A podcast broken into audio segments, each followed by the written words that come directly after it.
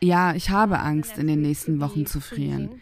Für mich persönlich ist Kälte das Schlimmste. Denn wenn es draußen minus 10 Grad ist und wir keinen Strom haben und nichts, woran wir uns wärmen können, dann ist das wirklich, wirklich hart. Oh Gott, wir fürchten, dass sie uns bald das Licht abschalten.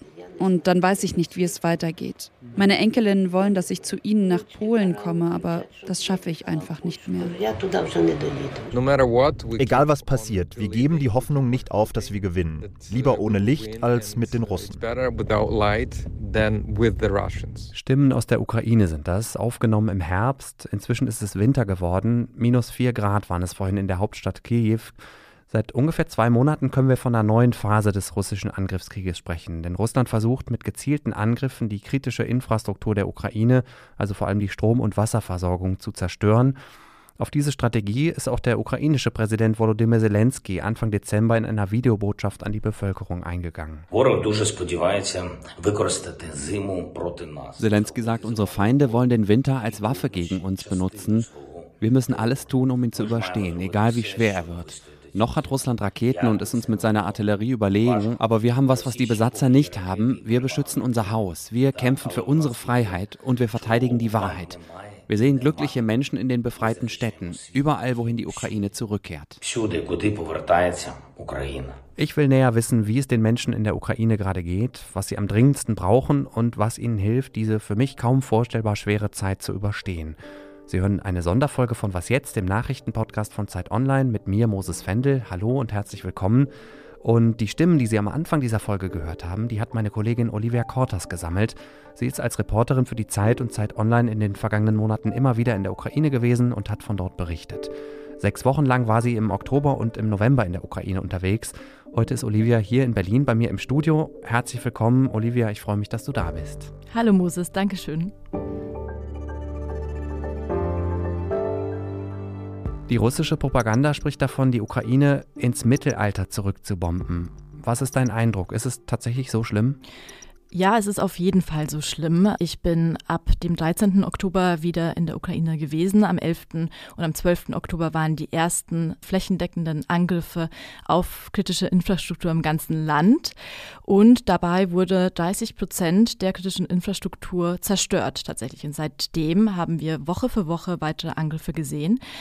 Und ich habe von Menschen auch gehört, die wochenlang ohne Strom, ohne Wärmeversorgung und ohne Wasser leben mussten, dass sie sich tatsächlich fühlten wie damals in der Zeit ihrer Großeltern oder eben in der Steinzeit.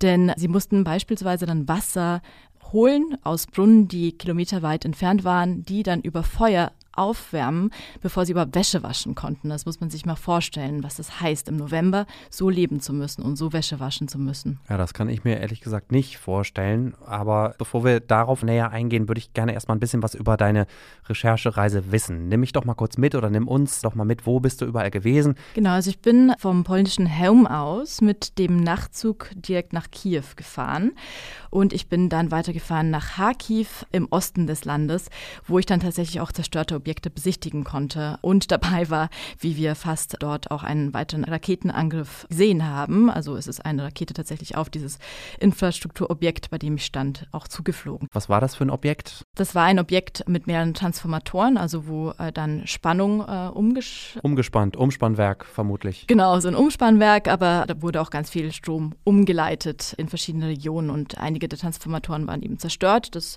heißt, die Station konnte nur äh, bedingt arbeiten. Und ich konnte mir das eben ansehen, weil ich sehen wollte, wie auch die Menschen das dort wieder reparieren und wiederherstellen wollen. Als nächstes warst du dann in der Gegend südöstlich von Kharkiv unterwegs, in Isium, Kopjansk und Balaklia, alles Orte, die zuerst von Russland besetzt waren und später von der Ukraine befreit wurden. Und da warst du ja dann auch ziemlich nah an der Front, ne? Dann bist du erst für ein paar Tage zurück nach Kiew und von dort aus runter nach Dnipro. Von dort aus warst du dann eine Woche lang im Süden unterwegs, unter anderem im erst vor kurzem befreiten Cherson. Und dann bist du wieder über Kiew zurück nach Polen und weiter nach Deutschland. Mich als Podcast-Menschen interessiert jetzt natürlich, ob du mir deine Reise anhand von Geräuschen erzählen kannst. Wie klingt die Ukraine in diesen Wochen? Ja, ich habe zum einen Gewehrschüsse mitgebracht.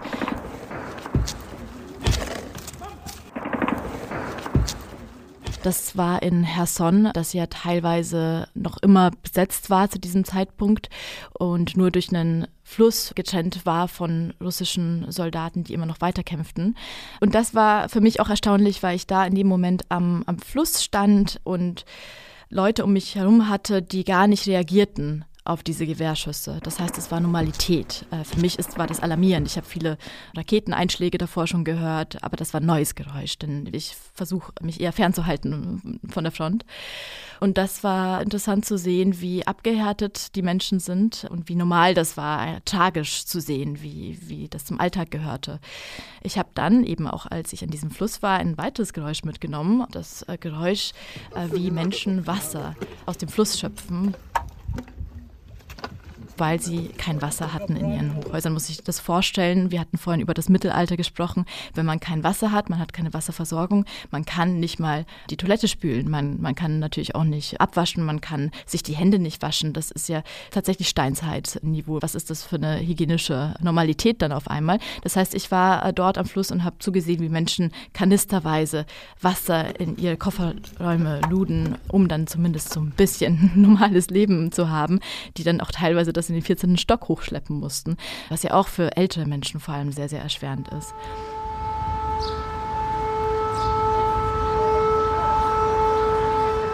Ja, das erkenne ich natürlich sofort. Das ist eine Sirene. Das ist die Sirene aus Krivirich, einer Stadt im Süden, die auch ganz strategisch ganz wichtig war. Da war ich damals im Juni unterwegs. Und in Krivirich war die Sirene durchgehend sehr laut. In Kiew ist es momentan so, die äh, hört man nur kurz am Anfang und dann mittlerweile nicht mal mehr am Ende des Luftalarms.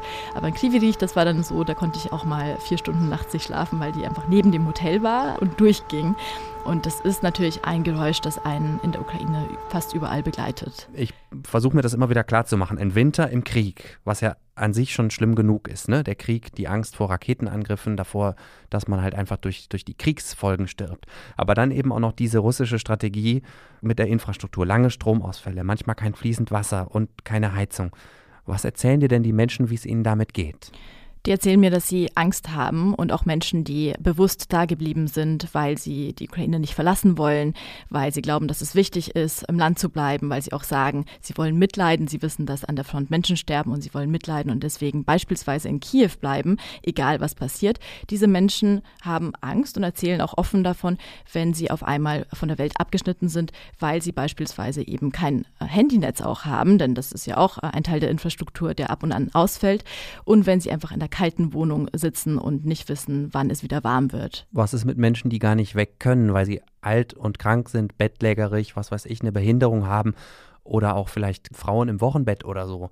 Ja, vor allem sind es auch Menschen, die älter sind, die am Anfang nicht fliehen konnten oder wollten und die auch Familie haben, beispielsweise jetzt in Polen oder eben in Deutschland.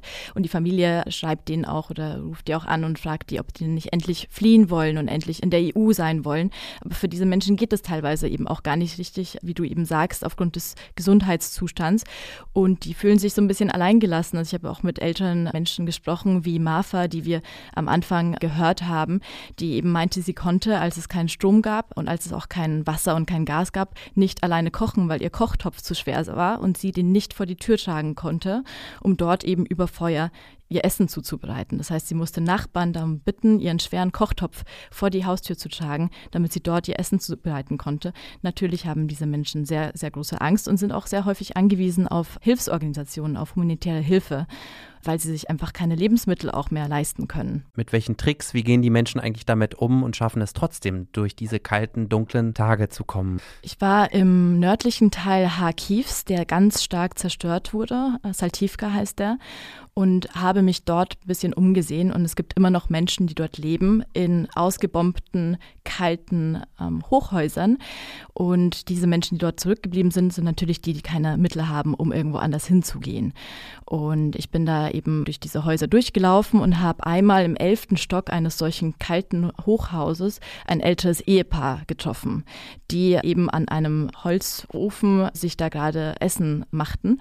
Und ich habe die gefragt, wie das überleben können. Das war tagsüber, es hat so ein bisschen Sonnenschein gegeben und es war dort schon sehr, sehr, sehr kalt. Es war auch so eine sehr feuchte Luft, wie man sich das eben vorstellen kann, die dann in die Knochen kriecht.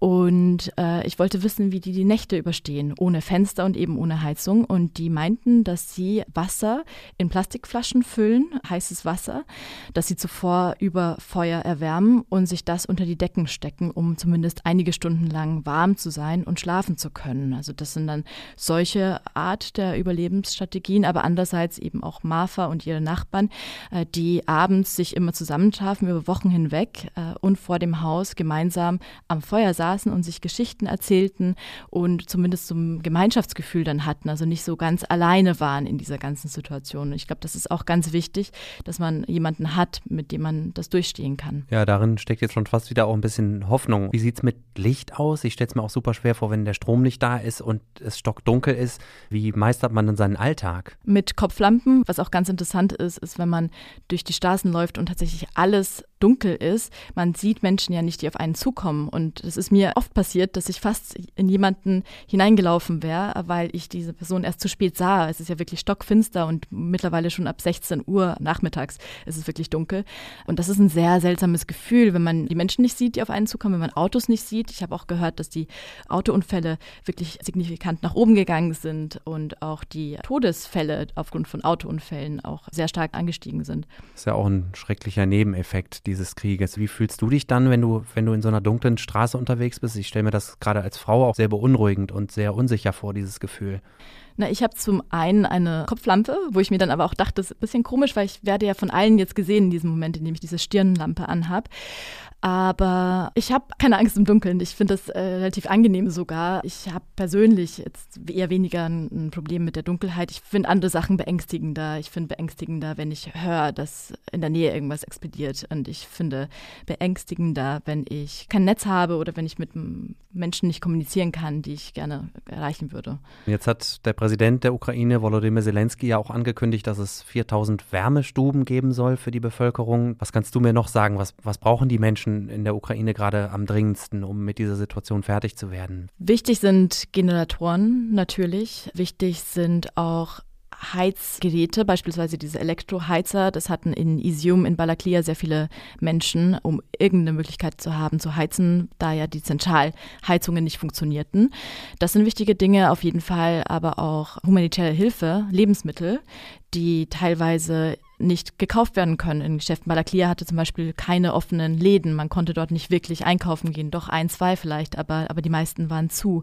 Und das gleiche in Herson, kurz nach der Befreiung. Dort gab es keine Läden, wo man sich Lebensmittel holen konnte äh, zu diesem Zeitpunkt. Also das ist auch wichtig. Die Menschen hungern nahe der Front. Die Menschen, die eben am wenigsten hatten und deswegen zurückbleiben mussten. Also Hunger und du hast gerade von Angst gesprochen. Was ist da noch? Ist da Wut? Ist da Resignation? Ist da trotz allem immer noch Kampfgeist und Widerstandsgeist? Widerstandsgeist auf jeden Fall und auch Mut.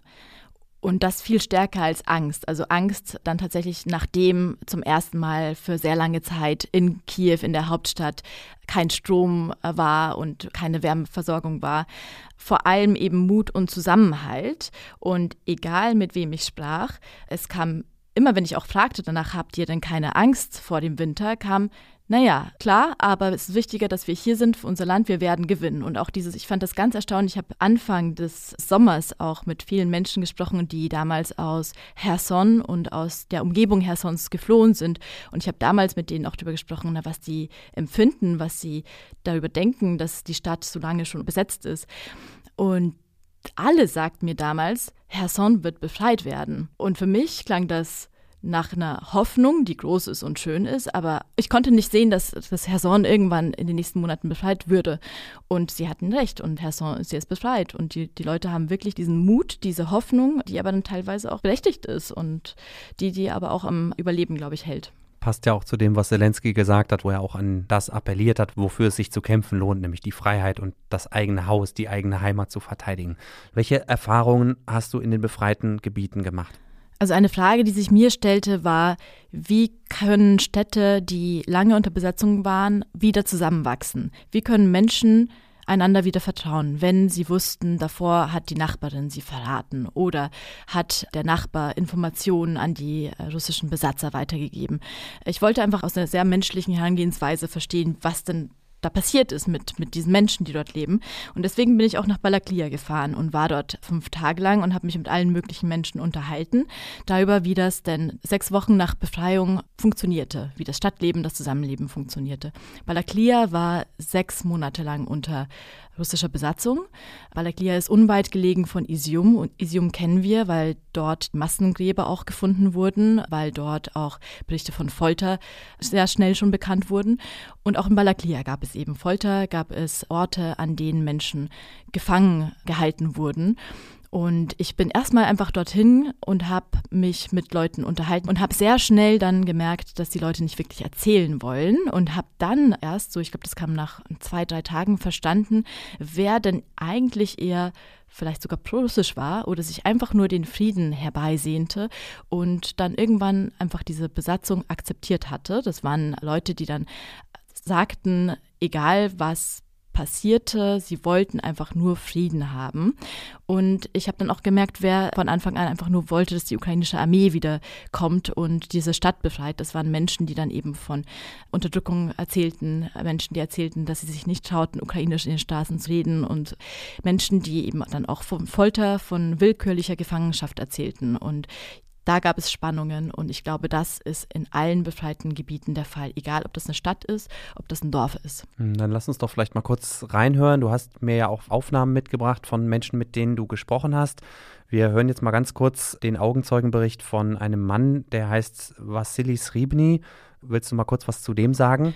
Ja, Vasilis Sribny ist Fußballtrainer in Balaklia, lebt dort seit vielen, vielen Jahren, sagte eben zu mir, dass die Liebe und der Fußball ihn dorthin gebracht hätten und er fühlte sich dort wie ein Einheimischer. Und Vasili hat einen Sohn, der bei der Armee kämpft, bei der ukrainischen Armee. Und er hat sich dann relativ früh entschieden, dass er der ukrainischen Armee helfen möchte. Deswegen hat er einen Vorwand gefunden. Er erzählte dann den russischen Besatzern, dass er gerne humanitäre Hilfe, Lebensmittel aus ukrainisch kontrollierten Gebiet in russisch kontrolliertes Gebiet nach Balaklia bringen wollte und hat aber bei den Ausfahrten auch immer Informationen mitgenommen für ukrainische Soldaten, hat also ukrainischen Soldaten erzählt, wo die Russen gerade ihre Positionen aufbauen und wie die Stimmung gerade ist und so weiter. Er wurde dabei fotografiert, er weiß nicht von wem, wie er ukrainischen Soldaten auf einer Landkarte zeigt, wo die russischen Positionen sind. Und für dieses Foto wurde er dann festgehalten, festgenommen und eingesperrt. Wassili beschreibt gleich eine ziemlich brutale Szene. Wenn Sie das nicht hören wollen oder können, spulen Sie doch jetzt bitte mal eine halbe Minute vor.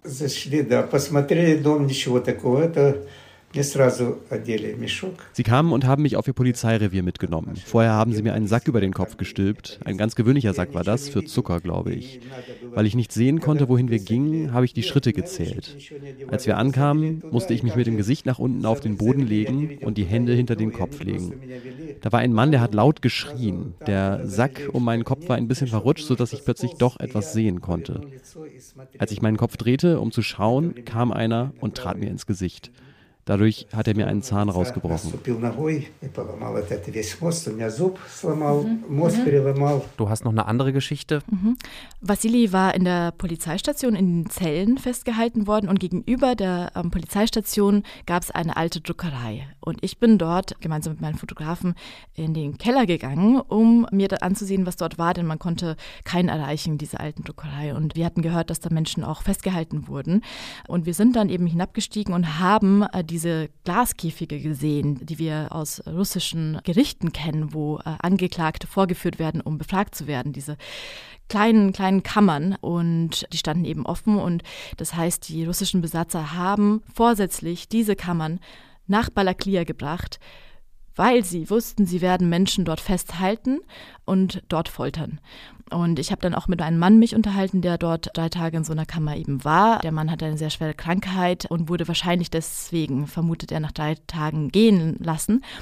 Aber er sagte mir auch, dass er mit sechs bis acht Menschen in einer dieser Kammern schlafen musste oder versuchte zu schlafen. Man konnte ja dort dann nur stehen, also es konnte ja auch keiner liegen und ausharren musste, ohne Tageslicht zu sehen und dann eben nur, um ab und an mal verhört zu werden, aus dieser Kammer rausgeholt zu werden. Du hast ja schon gesagt, dass es eine schwierige Situation ist für so eine Stadt wie jetzt Balaklia war es, wo Kollaborateure oder mutmaßliche Kollaborateure, muss man ja sagen, Tür an Tür wohnen mit Menschen, die vielleicht gefoltert worden sind von der russischen Besatzungsmacht.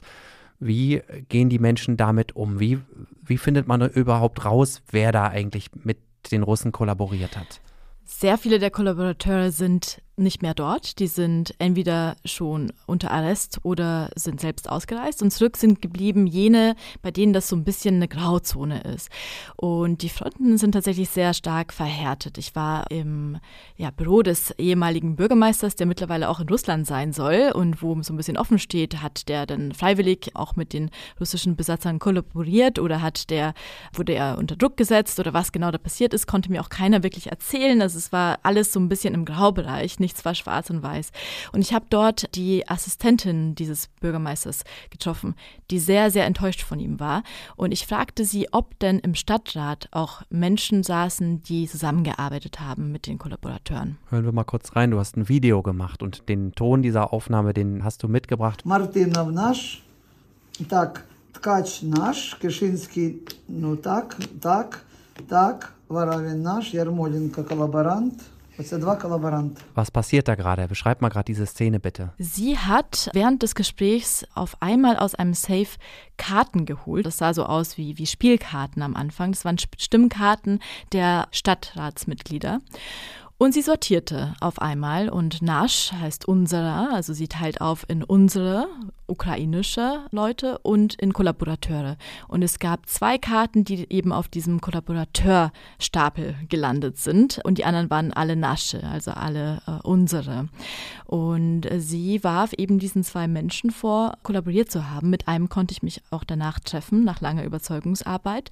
Er war zum einen natürlich Stadtratsmitglied, aber hat auch für eine äh, Behörde gearbeitet, die die Menschen in Balaklia mit äh, Strom versorgt hat, mit Wärme versorgt hat, auch die Kanalisation übernommen hat und mit Wasser versorgt hat.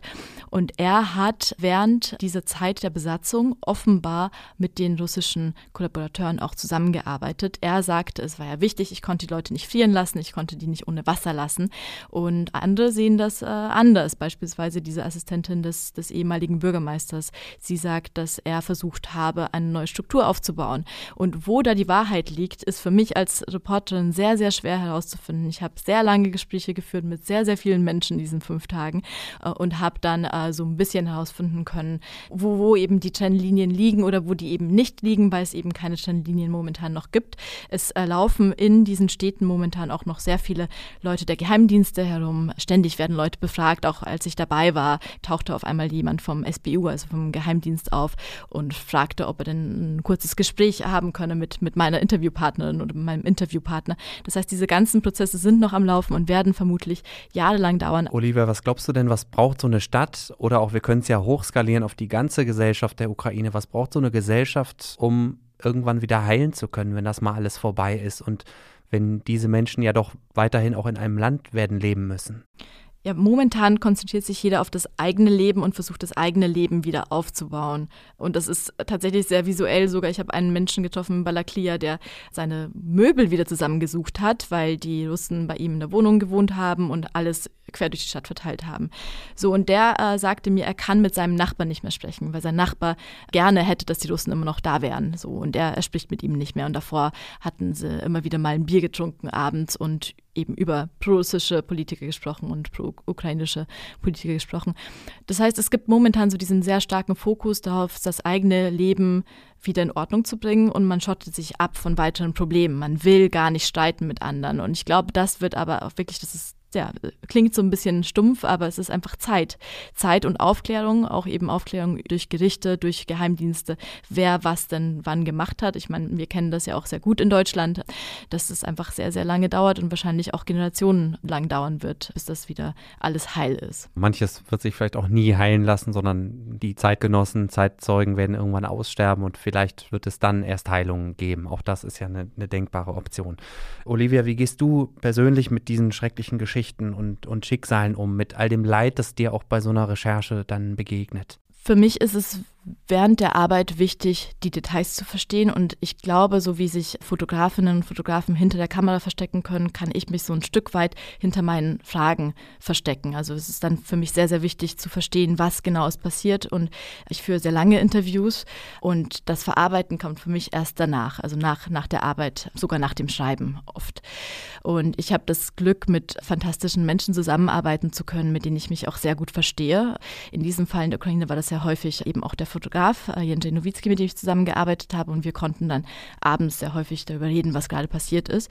Und ich habe auch Kolleginnen und Kollegen in Deutschland, in Belgien und in den Niederlanden, die ich manchmal einfach anrufe und denen ich erzähle, hey, ich bin so wütend, ich habe das und das gesehen und ich muss gerade irgendwie damit klarkommen oder hey, ich bin echt traurig, weil ich das und das gesehen habe. Und ich glaube, dieses über Emotionen sprechen ist für mich der, der wichtigste Weg, um, um es auch verarbeiten zu können. Ich muss es einmal ausgesprochen haben, um, um es zu verstehen, um es verarbeiten zu können. Um dann wahrscheinlich auch überhaupt wieder schlafen zu können, damit du am nächsten Tag deinen Job wieder machen kannst, oder? Ja, ich glaube, während des Arbeitens, es ist, man ist in so einem, in so einem Trott drin. Also wir haben auch ganz wenig geschlafen, beispielsweise als wir bei der Clear gemacht haben, weil wir eine äh, relativ lange Anreise hatten und die auch sehr holprig war. Und ich glaube, das waren dann so fünf Stunden pro Nacht, die wir schlafen konnten. Also man hat auch gar nicht so viel Zeit, um dann, glaube ich, drüber nachzudenken, während man arbeitet. Das kommt dann bei mir tatsächlich danach. Also auch eben, wie ich erzählte, ich bin dann nach Kiew gefahren und dann in Kiew sieht man wieder Bars und Restaurants und die Leute sind glücklich in den Straßen und versuchen so ein bisschen Alltag zu haben.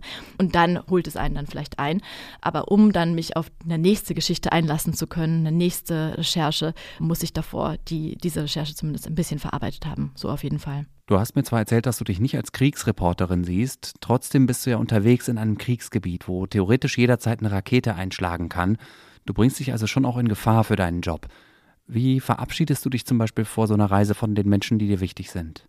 Also ich weiß, dass es für die Menschen, die mich mögen und lieben, nicht leicht ist und wir müssen darüber sprechen, wir kommunizieren darüber und ich bitte diese Menschen dann immer darum, mir zu vertrauen. Das ist das Einzige, was ich wirklich, glaube ich, machen kann, zu sagen, ich werde mich nicht in Gefahr begeben, ich gehe keine Risiken ein, weil das unnötig ist, weil ich auch gerne unversehrt aus diesem Land wieder rauskommen will. Anders kann ich meinen Job auch nicht machen und ich helfe niemandem damit, wenn es mir nicht gut geht, ob physisch oder psychisch. Ich glaube, es ist wichtig zu verstehen, dass ein die Arbeit dort vor Ort auch ändert, dass man danach Erholungspausen braucht. Ich weiß das von vielen Kolleginnen und Kolleginnen vor Ort, dass wir weniger Verständnis haben für Alltagsprobleme, beispielsweise in Deutschland, dass es einfach eine Zeit lang braucht, um sich hier wieder einzuleben. Und diese Zeit muss man sich auch nehmen. Das ist für mich ganz wichtig. Also ich glaube, ich habe eher Rituale danach als davor. Ähm, davor bereite ich mich vor, wie ich mich auf jede journalistische Reise vorbereite. Danach muss ich mir mehr Ruhepausen gönnen, muss öfter mal allein sein. Also ich kann momentan beispielsweise laute Weihnachtsmusik in Geschäften ganz schlecht ab. Ich muss dann ab und an einfach raus vor die Tür, um, um ein bisschen Luft zu holen und Ruhe zu haben. Das wird dann wahrscheinlich hoffentlich in, in einer Woche oder in zwei Wochen wieder möglich sein, aber ich kann das gerade nicht, nicht haben. Da habe ich zu viel, zu, eine zu große Ungeduld und es, es nervt mich einfach. Und ich glaube, man muss das einfach verstehen. Das ist ein Prozess, das gehört zu dieser Arbeit dazu. Das ist ein Teil der Arbeit, um, um danach sich eben zu erholen und sich wieder gut zu fühlen, um mehr diese Arbeit machen zu können. Gibt es zum Ende dieses ersten Kriegsjahres irgendwas, was dir Hoffnung macht, wenn du an die Ukraine denkst? Es macht mir Hoffnung, dass der Westen die Ukraine militärisch unterstützt, die USA die Ukraine ganz stark militärisch unterstützen, immer noch, nach wie vor. Was sein wird in der Zukunft, das werden wir sehen. Es macht mir Hoffnung, dass die Menschen vor Ort ihre Hoffnung nicht aufgeben, dass die auch versuchen, immer noch irgendeinen Alltag zu leben, ihre Jobs zu machen, obwohl das unvorstellbar ist. Ich meine, man kann sich teilweise nicht duschen und dann geht man ins Büro in der Hauptstadt und in anderen Städten ist es ja nochmal viel, viel härter. In Kiew wird ja alles nochmal viel schneller hergestellt und wieder in Ordnung gebracht. Es macht mir unglaublich viel Hoffnung, dort auch junge Menschen in den Straßen zu sehen. Im Osten ist es eher seltener dann der Fall. Man sieht weniger Kinder, man sieht kaum Familien und vor allem Männer, aber in den Städten wie eben Kiew, dort auch junge Menschen zu sehen, das macht mir sehr viel Hoffnung. Auch junge Menschen, die zurückgekehrt sind, die geflohen waren, zurückgekehrt sind, um eben irgendwas aufzubauen, um viele organisieren ja dann auch humanitäre Hilfe, organisieren irgendwas, um anderen Leuten zu helfen. Und diese Hilfsbereitschaft, dieser Geist des gemeinsamen, diesen Krieg durchstehens, das ist etwas, das sehr viel Hoffnung macht, ja. Wenn ich jetzt diesen Podcast höre äh, und mich frage, wie kann ich eigentlich konkret Menschen in der Ukraine helfen, was kannst du diesen Leuten äh, empfehlen? Ich glaube, äh, für uns hier am einfachsten ist es tatsächlich über Hilfsorganisationen zu gehen. Genau, Geldspenden ist ja immer sinnvoll und gerade Weihnachten ist ja für viele Menschen auch eine Zeit des Spendens und des Schenkens und da gibt es natürlich eine Vielzahl an Möglichkeiten. Ne? Da gibt es natürlich das Bündnis von Hilfsorganisationen, das heißt Aktion Deutschland hilft oder auch einzelne Organisationen, das Rote Kreuz zum Beispiel, Malteser International. Dann Libereco heißen die, glaube ich. Das ist ja eine, eine, Organisation, die stärkeren Fokus auf Menschenrechte und Menschenrechtsarbeit legt. Das Technische Hilfswerk, da geht es dann, wie der Name schon sagt, eher um technische Hilfe. Die schaffen dann Generatoren an bringen die ins Land rein. Und sowas wie Ärzte ohne Grenzen, ich meine, die medizinische Notlage ist natürlich auch groß, darüber haben wir jetzt gar nicht so gesprochen, aber die Leute brauchen Medizin und ich habe mit Ärztinnen und Ärzten gesprochen, die auch wirklich sehr ermüdet sind, weil sie sagten, nach Covid dachten sie, sie haben alles gesehen, aber jetzt, das ist nochmal eine ganz andere Stufe, die haben kaum Freizeit, kaum ein Leben. Also ich glaube, sowas kann man machen. Und ich habe auch in der Vorbereitung auf diese Folge noch was Interessantes gefunden und zwar haben Sie, wenn Sie konkret helfen und was schicken wollen, liebe Hörerinnen, lieber Hörer, können Sie das tun, indem Sie ein Paket packen und zwar über DHL, also die Deutsche Post in dem Fall, die zusammen mit anderen europäischen Postgesellschaften diesen Service anbietet, dass man Pakete portofrei in die Ukraine schicken kann. Die werden dann zu so Verteilstationen gebracht, diese Pakete, die liegen im Osten von Polen und der Slowakei und werden von dort an die ukrainische Post übergeben und die ukrainische Post sorgt dann dafür, dass diese Pakete im Land, wo es eben möglich ist, unter den Kriegsbedingungen dann verteilt werden. Und das finde ich eine sehr schöne Möglichkeit. Wenn Sie sich das nochmal genauer angucken wollen, den Link zu dieser DHL-Paketaktion für die Ukraine, den finden Sie auch in den Shownotes zu dieser Folge. Bleibt noch mich bei dir, Olivia, herzlich zu bedanken. Danke für deine Zeit. Danke, dass du da warst und erzählt hast. Ich wünsche dir jetzt erstmal eine schöne Advents- und Weihnachtszeit und dass du dich auch ein bisschen erholen kannst jetzt von, nach dieser Recherche. Ich denke, das hast du sicher auch nötig, weil du ja gesagt hast, du musst dich erstmal ausruhen, um dann im neuen Jahr wieder weiterarbeiten zu können. Vielen Dank für die Einladung, Moses. Äh, ich bin sehr froh, dass ich hier sein konnte heute. Danken will ich auch noch Ole Pflüger und Clara Löffler aus dem Zeit Online Podcast Team, die mich bei dieser Folge unterstützt haben. Und wenn Ihnen, liebe Hörerinnen und Hörer, diese Folge gefallen hat, wenn Sie Fragen oder Anmerkungen haben oder sonst irgendwas loswerden wollen, dann können Sie uns bei Was Jetzt jederzeit erreichen per Mail an wasjetzt.zeit.de. Und noch ein kleiner Tipp, wenn Sie die Was Jetzt Sonderfolgen am Wochenende gerne etwas übersichtlicher haben oder zum Beispiel auf einer längeren Reise mal mehrere am Stück hören wollen, dann abonnieren Sie doch gerne einfach unseren Was Jetzt Spezialfeed. Da haben Sie dann den Vorteil, dass Sie die Sonderfolgen samstags auch immer als erstes bekommen, nämlich schon morgens früh. Mein Name ist Moses Fendel, danke fürs Zuhören und bis bald. Weißt du schon, wann du das nächste Mal hinreist? Vermutlich im Februar erst.